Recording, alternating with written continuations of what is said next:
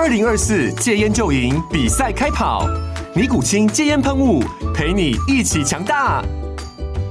戒烟不容易，单靠意志力戒烟的人，时常无法克服戒断症状而失败。尼古清戒烟喷雾将是你的神队友，简单一喷，药品急速释放，立即缓解七大戒断症状，不限场合提高戒烟成功率。除了尼古清神队友，你还可以寻求专业医疗人员协助，一起迈向戒烟成功之路。尼古清戒烟喷雾，用科学方法戒烟，请咨询全台各大药局及戒烟门诊。本广告由尼古清戒烟喷雾、卫部药书字第零二七八三五号提供，嘉安嘉护股份有限公司，台北市中山区民生东路三段二号十楼，北市卫药广字第一一三零三零一九零号。尼古清戒烟喷雾，相伴每个新开始。天哪，时间不够，事情老是做不完，怎么办？别担心，就让高校人生商学院每周陪你充充电，找到方法不抱怨。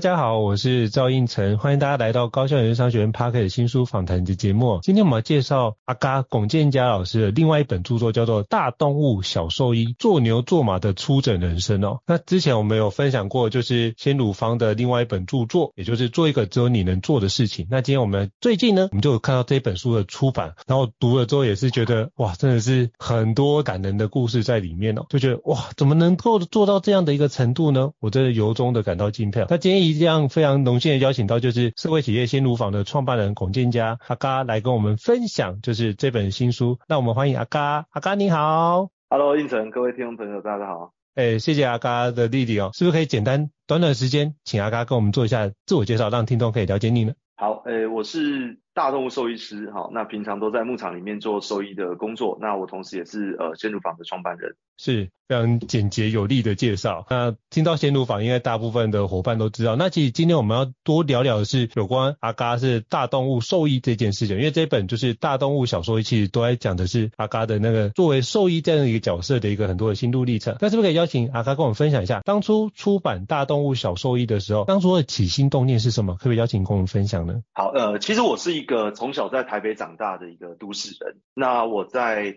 呃，大学的时候开始投入兽医工作，那就发现其实兽医有非常多呃不同的领域，其实不是只有受限在我们呃在都市里面最常看到的这个狗猫动物医院，好，它其实天上飞的、水里游的、地上爬的，其实都是呃这个兽医呃可以医疗的一个范围。那我在念研究所的时候呢，就呃很确定我自己想要往呃大动物方向来发展。那大动物主要指的就是大型的草食动物，举例来说，牛、马、羊、鹿这些是属于大动物。好，那呃，可能大家呃想象更大型的什么这个呃大象啊、长颈鹿啊，这些属于野生动物哈，所以它就不在大动物的一个范畴内。那我那时候在投入这个大动物的时候，因为在台湾其实饲养这些呃牛马羊鹿，大部分都是在呃台中以南比较多。好，那那时候我其实有跟着一个师傅。在全台湾各地的牧场做这个巡回的医疗服务，那时候我就觉得，哎，我看到了好多的景色，好多遇到好多的人，然后看到好多的故事，其实都不是我平常在过去的都市生活当中会容易看见的。然后我每天开车在各个地方跟着老师去巡诊的时候，也会呃，每次在那个历程当中，心里都会有很多的感触。所以我那时候就成立了一个部落格，就叫大动物小兽医。那是我在念研究所的时候就成立的了。对，那后来当然我在当兵的时候也。呃，遇到了呃呃军犬除役之后，必须要在军中呃待到他老死的一个状态。那其实对到全世界，这是一个非常违反动物福利的一个做法。那后来我就进行了呃军犬除役的一个推动。那时候我也在大动物小兽医这样的一个部落格里面去推行，然后去完成，甚至最后也呃获得很多的呃媒体的一些参与跟协助，让这个案子最后是顺利的修法的。那所以大动物小兽医的这一个名称呢，就是有点是陪伴我呃度过了我呃所看到的呃在。兽医出诊的历程当中，一些不一样的事情，跟在都市里面不同的一些感受，这样。所以那时候在要呃出这本书的时候，因为我自己其实也还蛮喜欢做一些文字记录，或是做一些照片记录的。对，那所以那时候呃也一直有在思考，如果也可以把我在牧场看到这些故事做一个集结出这本书的话，让大家更多了解农民，了解酪农，然后了解呃兽医，那我觉得也是一件很有很有意思的事情的。了解，那我觉得包含之前军犬那个我也印象很深刻哦，就是有转发转贴，希望可以让这件事可以动物可以得到更好的一个对待。那我也想请教阿嘎，就是你在出这一本就是大动物小兽医的时候，你会推荐读者怎么样的方式来阅读？跟使用这本著作呢，你会有什么样的一个建议？好，我在写这本书的时候呢，其实有有有两本很棒的书，我觉得对我是蛮有影响力的。嗯，那第一本是呃，其实英国有个乡村兽医哦，呃，叫吉米哈利，他写了一系列的丛书。叫做《大地之声》啊，《大地之歌》、《大地之恋》、《大地之爱》这个系列啊，就是大地系列。那它主要其实也是去呃呃比较轻松的让大家进入到一个乡村的世界啊，然后去看待每天遇到的不同的人发生的一些小故事。那其实我觉得我每次看完之后心情就很好，就觉得说，哎，就是呃有点拉出了我原本在呃房间里面的这个。呃呃，一个场域啊，然后拉到了这个乡村的这个地方啊，去有个呃新的体验。其实也是因为这本书，我决定做大动物兽医呃这样的一个户外的一个工作。好，那另外一本书是呃林立青的做工的人啊，那做工的人，我觉得我也非常非常喜欢，是因为呃因为这个产业我很陌生，但是他用呃人物的这个呃描述呃搭配一些议题，去感受到原来在这一个。工作的群体里面，其实有一些问题，或者说有一些我们值得关注的一些项目是，呃，透过这样故事的形式会让你有感，而且会觉得这些人其实是重要。甚至最近听说他要出电影版本啊，之前他做电视剧版本，或者是电影版本。那其实我在写这本书，其实也有点希望在这两本书的。呃，对我的影响力来说，也希望有类似的一个感受，就是说，诶，我呃遇到了很多可能在农村里面遇到这些很单纯的，而且是很呃看待事情的角度跟都市的一般我们的生活跟工作里面的视角是不一样的，甚至他们是更呃更温暖的，甚至我觉得会有一种就是脱离感。哦的的这，我觉得呃，在这些故事的描绘当中，也希望大家在很繁忙的生活当中，其实借由这些在牧场的故事，在乡村的故事，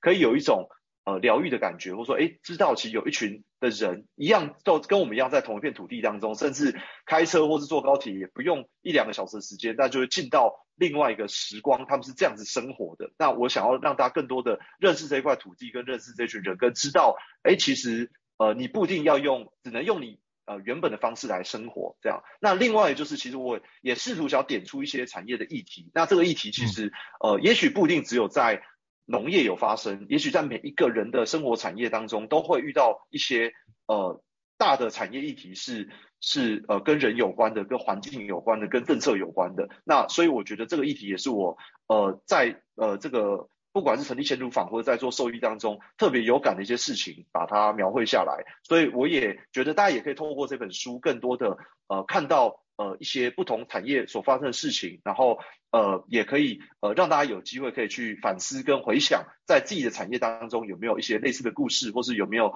呃，有没有些值得应用的地方？这样子了解。所以我在当初阅读这本书的时候，就发现，哎，我真的进入了另外一个用你兽医的角度在看待这样的一个人事物。所以我之前就听过一句话，就很棒，说读书人一辈子可以体验一千种的人生，因为他读了一千本书。可是不读书的只有一种。所以非常感谢阿嘎，让我们带带领我们进入了兽医的世界。但其实你这边也提到，就是里面点到很多，不管是酪农业遇到的一些挑战跟困境，是不是可以邀请你跟我们聊聊看？你觉得目前呃，我们可能遇到在台湾酪农业可能遇到什么样的一个挑战跟困境呢？好，其实我在书里面有描，因为其实对大部分的从业人员来说，因为台湾有呃五百个牧场，有十二万头乳牛，但其实乳牛兽医大概只有三十位左右。好，那所以呃大家在路上呃非常非常难，这个呃不小心碰到一个乳牛兽医，所以我其实这本书也是想说，哎，在一个很很窄的一个工作领域当中。呃，可以让大家一窥里面的究竟，这样。那当然，我觉得这个也代表了，就是其实呃，对于呃乳牛的一个从业人员来说，其实大部分都不是大家的职业的第一第一首选，应该说。从事农业通常不是大家会觉得一个很 sexy 的一个工作啦，哦，就是大家还是会呃把梦想的工作可能是更白领的，或是说在都市里面的，或是说更科技感的一些工作，哦，那、嗯、呃那所以其实我觉得他的第一个困境就是呃如果，但是其实这很有意思，就是像我去日本跟去荷兰的时候，他们对农民的想象就不太一样了。像日本，它是一个很直人的一个一个角色，他可以把这件事做得很好，甚至有一些农民，不管是养和牛的，或是他们用这种非常高经济价值的这种呃饲养方式，其实可以创造一个非常不一样的一个独特性，而且是让其他人会觉得，哎，这是日本之光，有类似这种感觉。那在荷兰呢，其实有非常多那种很年轻的，打扮非常时尚的，然后很对科技非常了解的。的这些农民选择投入在牧场里面，所以他们的这个呃农民的形象其实是很年轻的、很活泼的，而且是充满了未来性的。然后他们可能是呃呃都是历史很久远的牧场，然后很多都盖得非常漂亮，就是很有这种这种庄园的感觉。好，那所以我觉得，哎，其实。在台湾的第一个困境就是，大家对于农业的想象很薄弱，甚至好像是很老的、很穷的，然后很脏的，然后好像有点、有点、有点可怜的这种感觉。那我们如果没有办法翻转这样的一个想象，或是没办法让更多的呃好的人才流入到这产业当中，这个产业永远就是一个被交换的产业。就像说我们在做国际贸易的时候，我们就会把农业交换出去。呃，让别人的农业可以，我觉得说像牛奶，在二零二五年会遇到一个很大的议题，就是纽西兰在二零一三年签了一个台纽协定，就在十二年内会降到零关税，接下来纽西兰的牛奶就可以呃呃完全零关税进口到台湾。那我们在当时签这个贸易协定呢，当然。对台湾的酪农产业会是一个很大冲击，但是我们需要换到的是其他的一些产品，可能要出口过去的时候可以获得一些比较优惠的一些条款，所以农业就变成一种被交换的物资，或是被交换的一个项目。那里面从业人员就会觉得到底有没有未来？就是说，诶，台湾的农业好像是慢慢走向一个黄昏，或是慢慢消失，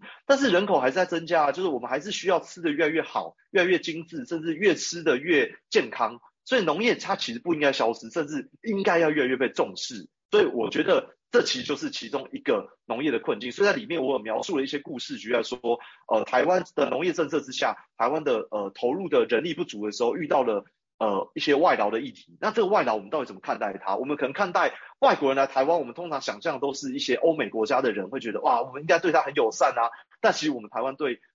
外劳是友善的吗？或是说这些呃外籍的移工，我们是用什么方式对待他？嗯、或是说他在农业里面到底扮演到什么程度的角色？我们有没有这个认知？哦，就是我里面也尝试想要呃把这个真实的状态呈现出来，让大家可以感受到这样。好，非常感谢阿刚。那其实包含你刚刚提到，就是五百个牧场都有三十位乳牛医师，这是一个非常缺乏的状态。那你讲到国外农民的形象，其实我自己很喜欢看漫画，我就想到日本的一本漫画叫做《银之匙》（Silver Spoon）。但我觉得那里面画的很多的画面，就觉得这是完全不一样。包括我在美国念书的时候，去农场去去参观，完全是一个不一样的氛围。大家觉得就是能够成为农民是一件很自豪的事情。对，我觉得这是一个我们是完全不一样的状况，所以你提，我觉得你点到一个非常重要一点，就是如何翻转那个想象是很重要。那也提到可能那个关税的议题，那我们就要思考的是，当关税或者是当低价产品进来的时候，我们如何去做出不一样的路，因为如果你拼价格，你拼不赢他嘛。那有没有其他的可能性？那我们做出怎么样的一个差异化的风格，可以把这件事情，我们还有一些时间可以准备哦。那我们怎么在这个时间之内做好准备哦？非常感谢阿嘎跟我们分享。但其实我也非常好奇，就是阿嘎怎么做一个兽医或者是大动物兽医，其实是一件非常不容易的事。那当初怎么会选择大动物这个领域呢？那你里面有提到就是。你里面讲的就是怪奇兽医的养成，是不是可以邀请跟我们分享一下，当初你怎么会选兽医系呢？以及最后为什么会到台大去念兽医研究所呢？那后来为什么做相关的一个工作？是不是可以跟我们分享一下这段的心路历程？好，其实我在呃念。要考兽医系的那个那个时代背景是，其实很多人都想要去生物科技、呃生命科学那一类型，那时候是最夯的领域。那反而兽医还不是大家最最多追求的。那但是也有很多家长会鼓励大家去念兽医的主要原因就是说啊，这个以后人会越生越少啊，但是宠物越养越多啊，所以宠物看起来一定是一个新兴的产业。这个在二十年前就这样讲了，讲到现在都还是这样想啊。对，好，那这这个说法其实是没有错的，但是呃对比。从从业人员来说，这个比例是呃已经有点失衡了。所以我那时候在念兽医系的时候，其实那时候就遇到一个问题。那时候我们老师有一个描述，就说其实台湾的呃动物医院呢，其实就像一个跷跷板一样，上面已经塞满坐满人了。你如果多开一家呢，一定要有一个人被跷跷板上挤下去哦。但不是你就是他哦，意思就是他已经是一个蛮饱和的一个状态了。好，那在这样的一个很饱和的一个动物医院的一个密度的状态之下，那我那时候在想一件事，就是如果多我一个兽医跟少我一个兽医有什么差别吗？就是其实大家都本来就已经有很好的医疗的资源去做选择了，那只是从有五个选择变成六个选择而已，好像那个差异没有很大。那但是当我真实进入到这个兽医系训练，才发现其实有太多的动物种类，其实他们呃面临的医疗的呃不足是非常严重的。好，那举例来说，像这个畜牧，当然就是其中一个很重要领域，就是猪、马、牛、羊、鸡、鸭、鹅、鱼这些跟我们生活当中吃的用的非常高度相关这些动物，其实我们的呃。使用需求越来越高，但是这一块的兽医是越来越少啊、所以它不会因为宠物的增加而降低了这一块动物呃兽医的呃呃的需求性，但是。呃，反而这一块如果越没有兽医投入，它可能会存潜在一些食安的风险，像药品有没有管理啊，然后或者说这些动物的健康有没有获得保障啊等等的，它其实是有一些呃跟我们生活更直接的风险，或者是说像有一些野生动物兽医，像在台湾其实是山林非常丰富的一个国家，但是我们很多的野生动物的调查或是野生动物的救伤，呃，就救治的救，就是说有一些动物可能在呃在山林里面可能会有一些呃。呃，捕兽的一些呃呃呃捕兽夹或者什么的一些会伤害到一些动物啊，或者是说可能有一些外部的一些呃候鸟带来的一些流行性的疾病，可能对于这些动物会有所伤害的。那其实台湾在这一些动物种类当中，其实是医疗资源完全不足的，也没有人投入。哦，所以我后来就呃在深度的参与了所有的这些动动物，我后来呃。在实验动物里面有一度一定程度的参与，去有动物呃呃呃实习去做相关实习。我在书里面有描述我在屏科大野生动物收容中心实习的时候发生一些故事，还有去参与一些经济动物，不管是猪啊或是牛的这些医疗的里面去探索，我到底想要成为一个什么样的兽医，跟我喜欢什么样的领域。然后后来发现，其实选择动物别呢，不是你喜不喜欢治疗这个动物，而是你想要过什么样的生活。好，我举例来说，你。呃，选择做呃这个伴侣动物就是狗猫这个兽医，你过的生活就是在都市里面穿着白袍，坐在一个诊间里面，别人带动物过来给你诊疗这样的一个生活。但是我选择大动物兽医是，我每天开着车，每天要移动两三百公里，我在乡间生活，而且我不能穿白袍，因为牛粪只要一沾到我的衣服，我就再也洗不干净了，所以我都是穿刷手服，就手术用刷手服。我每天穿的鞋子都是雨鞋，我每天都踩在牛粪上面，但是我是在一个户外工作。看着呃蓝天白云，晒着阳光，然后开着车在户外移动，所以我选择这选择这种生活的场景。然后如果我选择是做马的兽医的，我可能面对的是一些呃可能啊、呃、律师啊、医生啊、企业家啊这种呃可能相对比较呃社会呃呃呃呃社会实力这个经济经济实力很好的这群人，但是他们可能看待兽医会觉得比较呃呃。呃，也也有一些可能没有很看得起兽医的，哦，就是可能会有一种狗眼看人低的感觉。那所以，呃，你你想要跟什么样的人生活，我觉得反而是我自己在选择这个职业的一个原因。所以我后来觉得，哎，我跟农民生活，觉得他们很单纯，而且他们的生活的场域是我喜欢的。我比较喜欢户外的运动，我喜欢登山潜水，然后我喜欢呃大自然的一个环境，而且我喜欢跟很单纯的人生活跟相处。所以我后来就选择了大动物兽医。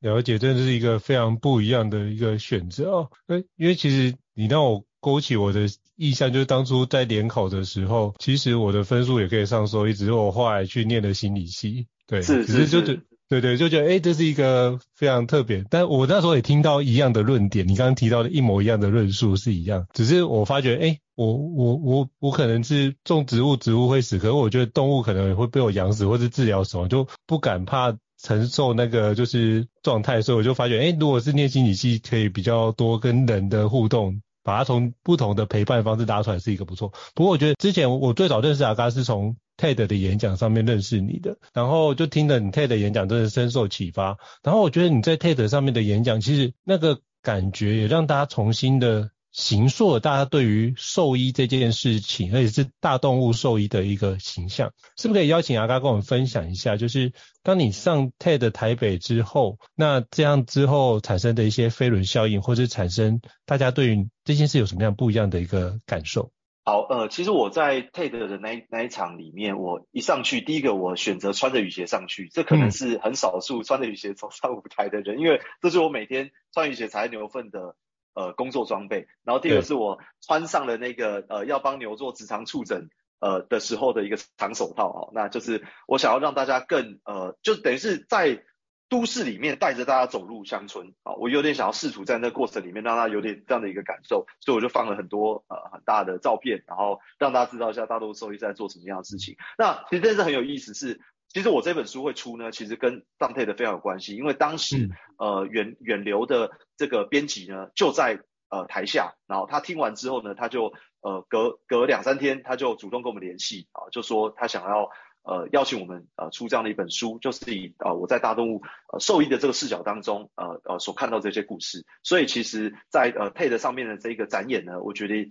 呃如果编辑有一定程度的被打动了，那表示一定也有一些人跟着我一起走到了乡村的现场，来去有这样的一个感受。这样，那其实后来呃，当然我觉得那那一场 TED 也是对我来说是一个转捩点，因为我在当年成立了先乳坊，那我在 TED。准备的时候，其实那时候先乳坊还没有成立，所以那时候其实也是一个筹备期，所以等于是从 TED 开始，就是我正式的从呃产业内的一个服务角色，走向了一个产业外的推广角色，就是我也推广这个酪农产业出去，甚至把牛奶这个一个最终的农产品的载体，成为一个希望介绍给大家的一个过程。那所以后来呃也有蛮多的朋友在呃 TED 的这个演讲当中。呃呃呃，认识呃最初始版本的呃呃为什么呃要做鲜乳坊的这个一个一个经历，以及呃为什么我在大动物的这个呃工作当中呃会这么有感受而想要做这件事情。对，那呃所以我觉得就是呃这这这一本书本身就是因为这个 TED 演讲而来的，所以我觉得对我来说呃也很意外哈，因为那时候其实我呃其实我在。呃呃，成立大动物小兽医这个部落格的时候，我自己其实也有一个出书的梦想，所以我那时候其实也呃有尝试在撰写的这个文章的篇幅当中，想要呃有办法未来可以集结那本书，但是那时候当然呃我也不是一个任何呃出版社认识的一个对象，或是说可那时候的这个内容的丰富性也还不足以到有办法成立一本书，但反而因为这个 TED 开启了这个机会，哦、呃，开启了这个可能性，然后来让这本书可以顺利的诞生这样子。了解，那我也想请教刚，因为其实这本书的作者是除了您之外，还有另外一个你的好朋友，就是柯志远先生。那是不可以邀请您跟我们分享一下，为什么这本书也是双作者的一个角度呢？好，其实这本书呢有几个很关键的角色，一个是、嗯、呃志源，其实是我国中就认识的一个好朋友，那他其实同时是一个纪录片的一个导演，那他在呃呃前年年底的时候呃有。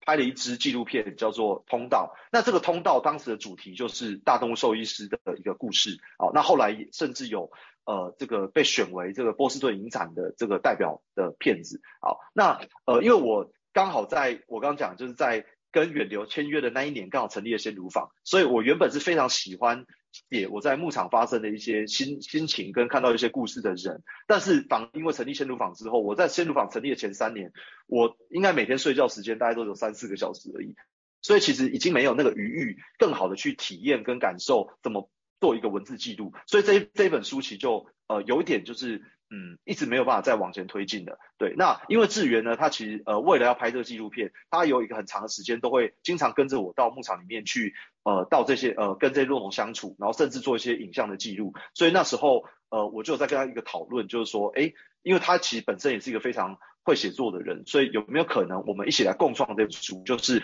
有一些我看到的故事，我来跟他分享。所以我那时候有，然后我把我用语音的方式来做个记录，然后呃，他用文字的方式来帮我做一个转译啊。但是当然，我觉得这样的书有点难度，就是如果你没有真的用第一人称走在这个牧场当中，是会无感的。所以我觉得志源刚好扮演这个角色，他本来就。呃，有好几次的机会都跟我一起到牧场里面，所以他呃对这件事的感受度是很强烈的。所以我很常都是在帮牛做职场触诊或做任何医疗的时候，我就突然有很多灵感，我就赶快跑到车上去把这些呃文字呃呃语音把它记录下来，然后再分享给志源，然后我们就一个主题一个主题定，然后有一些文字是我写的，有一些文字是我用语音的方式给志源，由志源来做一个转译，然后最后来。呃，一起完成这本书，原因就是因为在创业过程当中发现，其实真的好像已经慢慢没有这么多的余裕可以沉淀下来，然后呃把它转成一个很有效益的文字了。对，那呃另外一个其实在这本书里面非常重要的角色是我的太太庭轩。那因为呃庭轩她原本是呃一个呃呃在台大医院呃任职做药师，好，那呃后来也因为呃，他也非常喜欢这个牧场的生活，然后也呃，对于我呃做鲜乳坊创业，他也想要更多的参与，所以他后来就跟着我一起呃创业。那他每一天的生活也是跟着我跟这些酪农相处，然后每一天呃我在甚至我在做医疗的时候，他也会是我的助手。那所以他在里面，因为大动物兽医里面有一些比较专有的名词，或者有一些手术的场景，其实大家很难想象，所以他最后就是用手绘插画的方式来去画了这些呃一些故事的一些插画，然后放编写在这一本。呃，书里面，所以这本书其实是一个共创的书，就是呃，志远也跟我一起来做一个写文，然后呃呃，庭轩来去做一个插画，然后甚至呃，因为大部分的这个。呃，书呢封面其实都有一些专业的设计师来，呃，专业的配合的配合出版社的一些团队来去做编写。那因为我们公司的鲜乳坊的这个伙伴呢，呃呃，之前他设计过这个通道的这个呃主视觉的一个海报，然后远流非常非常喜欢，所以就说，哎，有没有机会可以邀请这个设计师来帮呃这本书来去做一个封面的设计？所以最后这本书呢，也不是他们过去配合的一个设计团队，而是呃是呃跟鲜乳坊。的一个呃伙伴呃 Daniel 来去呃合作，然后而且他是人生第一次设计书的封面，然后但我非常非常喜欢，因为刚好大动物小兽医他就把动物放的很大，那兽医才其实在这产业里面只是一个小小角色这样，对。哇，这这是一个非常棒的一个连结，而且是对我觉得对你来说应该是一本非常有意义而且有纪念价值的书，就是好朋友自己以及自己的牵手。同时一起完成一本著作这件事情的经验是一件非常难得的事情。我觉得我在里面也看到这样的部分，所以特别要请教阿嘎跟我们分享，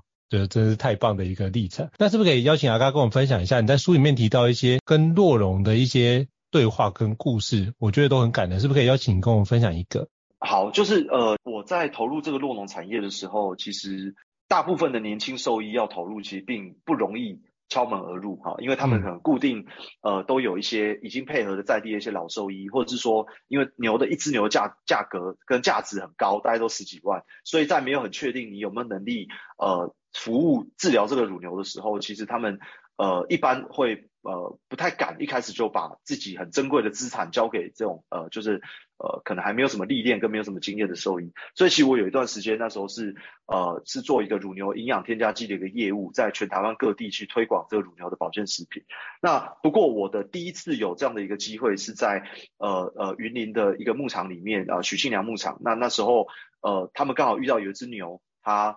呃，这个站不起来啊，然后我后来选择用一个比较独特的一个治疗方式，是用针灸的方式来做治疗。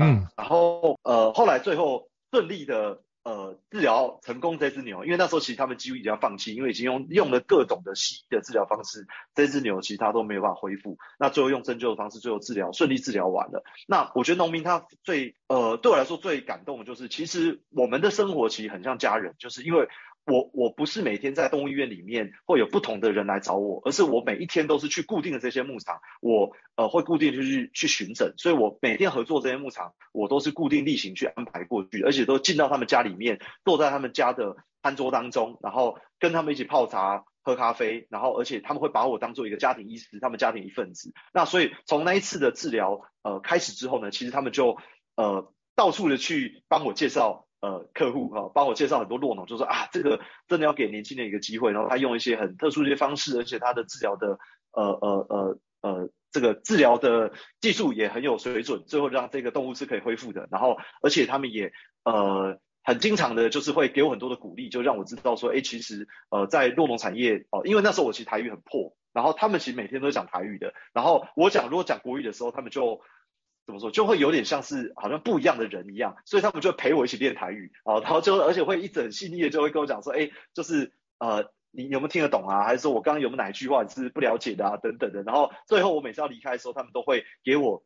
一个蔬菜箱，就是他们自己附近的邻居种的这个蔬菜啊、水果啊等等的，他们就会整理一箱送给我，因为他知道可能我一个人呃在在外地住，可能这个饮食上面可能也呃可能可能都是很随便啊，然后所以他们就是会。用这样的方式来展现他们热情，所以就慢慢再花了两年、三年、四年、五年的时间，慢慢让我觉得我好像跟他们是是可以一起生活、一起相处，而且我好像是同一群人的，就慢慢有一种归属感，而且是一种呃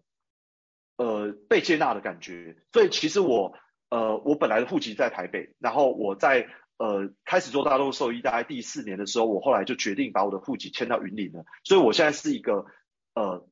呃，我现在是已经是一个云林人了哈，所以我现在很骄傲的觉得，哎，我现在把户籍搬到云林，其实也很骄傲的事情，因为对我来说，我觉得这个在地的认同对我来说是重要的。那我也有机会可以呃跟农民真的变成一种就是家庭医师的这种身份这样子。了解，我觉得这是一个很棒的历程，从原来可能是一个就是可能比较像是一个就是有需求然后去做诊疗的一个，比如说医师跟就是。那个农场主人的关系，然后转换变成是一个朋友的关系，然后你因为这样彼此相处很好，就落地生根，在云林落地生根，我觉得这是一个对于在地认同一个很棒的一个开始。但其实阿嘎里面在书中有提到，就是呃，您对于兽医的一些想望，是不是可以邀请你跟我们分享一下？你在后面的书中的后段有一段对兽医的想望，我觉得那段很感人，是不是可以邀请你跟我们分享一下？好，呃，我觉得我在投入产业看到了这么多的故事之后，我其实是有一种无力感的，就是我有时候会觉得，嗯，以兽医的立场，其实想要解决问题的，想要解决动物的问题，想要解决牛只健康的问题，但是其实有很多问题是一个结构性的问题，就是呃，我不管医术再怎么好，如果这些酪农他们的呃产业结构呃没有改变，或是整个大家对于农业环境的资源是不够的，或是说，呃，可能他过去跟乳品厂的这个收购条件就是不够好的，让他们根本没办法做牧场的相关的投资，或是说改善这些牛只的环境，那好像这些乳牛就，呃，就没办法获得，呃，真正的，嗯，疾病上的一些预防。举例来说，就是我在这个书里面有提到一个故事，就是说，呃，有一个牧场，它其实很经常会发生乳房炎。哦，那嗯，为什么一直发生乳房炎呢？其实后来发现，原来是因为这个牧场的一个设备其实非常老旧了，它已经超过这一个榨乳机可以负荷的一个年限了，所以它有很多管线已经老化脆化，所以它的挤奶的那个压力是不太稳定的。那我每次去的时候，帮那乳房炎治好了，下一次其实又有一批牛发生乳房炎了。那后来我们就在讨论说，哎，那是不是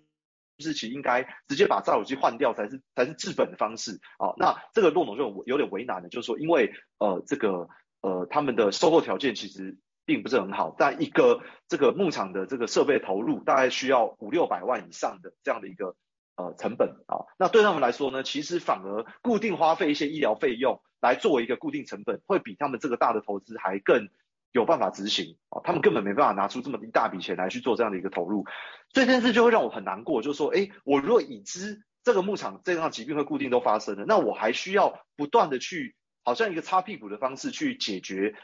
呃，这个动物的疾病，而且永远永远都没办法真正的改变那个根本的原因，其实就会让我呃，虽然兽医的呃收费是每一次单次单次的收费啦，所以我好像有一个收兽医的这个呃呃呃资源可以固定收费，但是这并不是我想做的事情，所以我觉得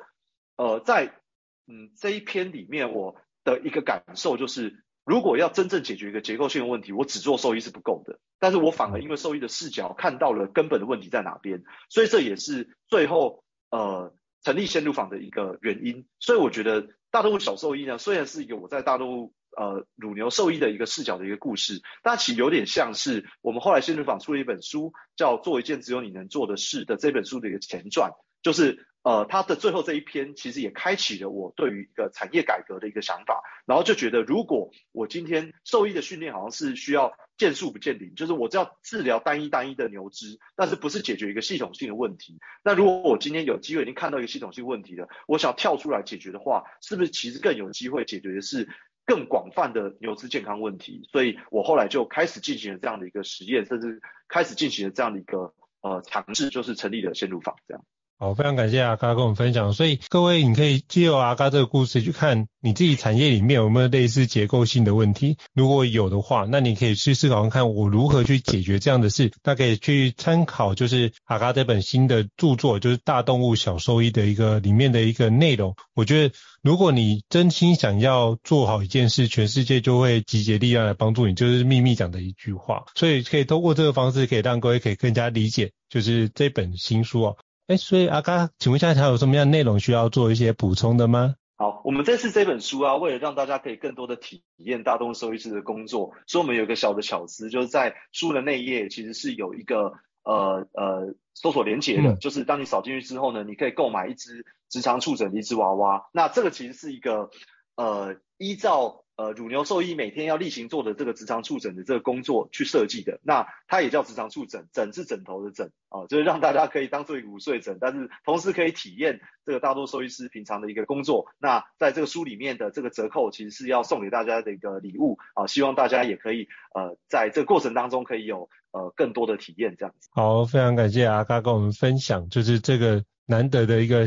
非常惊喜的小赠品哦，所以大家可以好好的去网络书店赶快去做这样的一个选购。那再次感谢阿嘎跟我们分享，就是您的情书就是大动物小兽医哦。那也希望各位伙伴如果觉得这本书很棒的话，赶快到我们的书店或者是网络书局赶快把这本书下架。目前我看，哎，还有你的亲笔签名版这件事还有几本哦，所以大家可以好好的把握这样的一个难得的机会。那如果大家觉得高效人生商学院觉得不错的话，也欢迎就是帮我们在平台给我们五星按赞哦。那包含这次我们会把相关鲜乳坊的一个相关连接。那包含这项产品介绍，我们都会放在自己 Podcast 的资讯栏位当中，大家都可以做里面做选购。我可以跟各位打包票，鲜乳坊出品的一个相关的一个产品都是非常高品质的，因为我自己也是爱用者之一啊，所以也跟各位伙伴分享。那如果有想要对于更多的了解，欢迎留言，那我们知道，我们可以在后续跟其他伙伴的分享。那今天非常荣幸能够邀请到阿嘎来到我们节目，再次感谢，也是祝福新书大卖，鲜乳坊的业绩大红，谢谢，谢谢，谢谢，拜拜，好，拜拜。高校人生商学院，掌握人生选择权。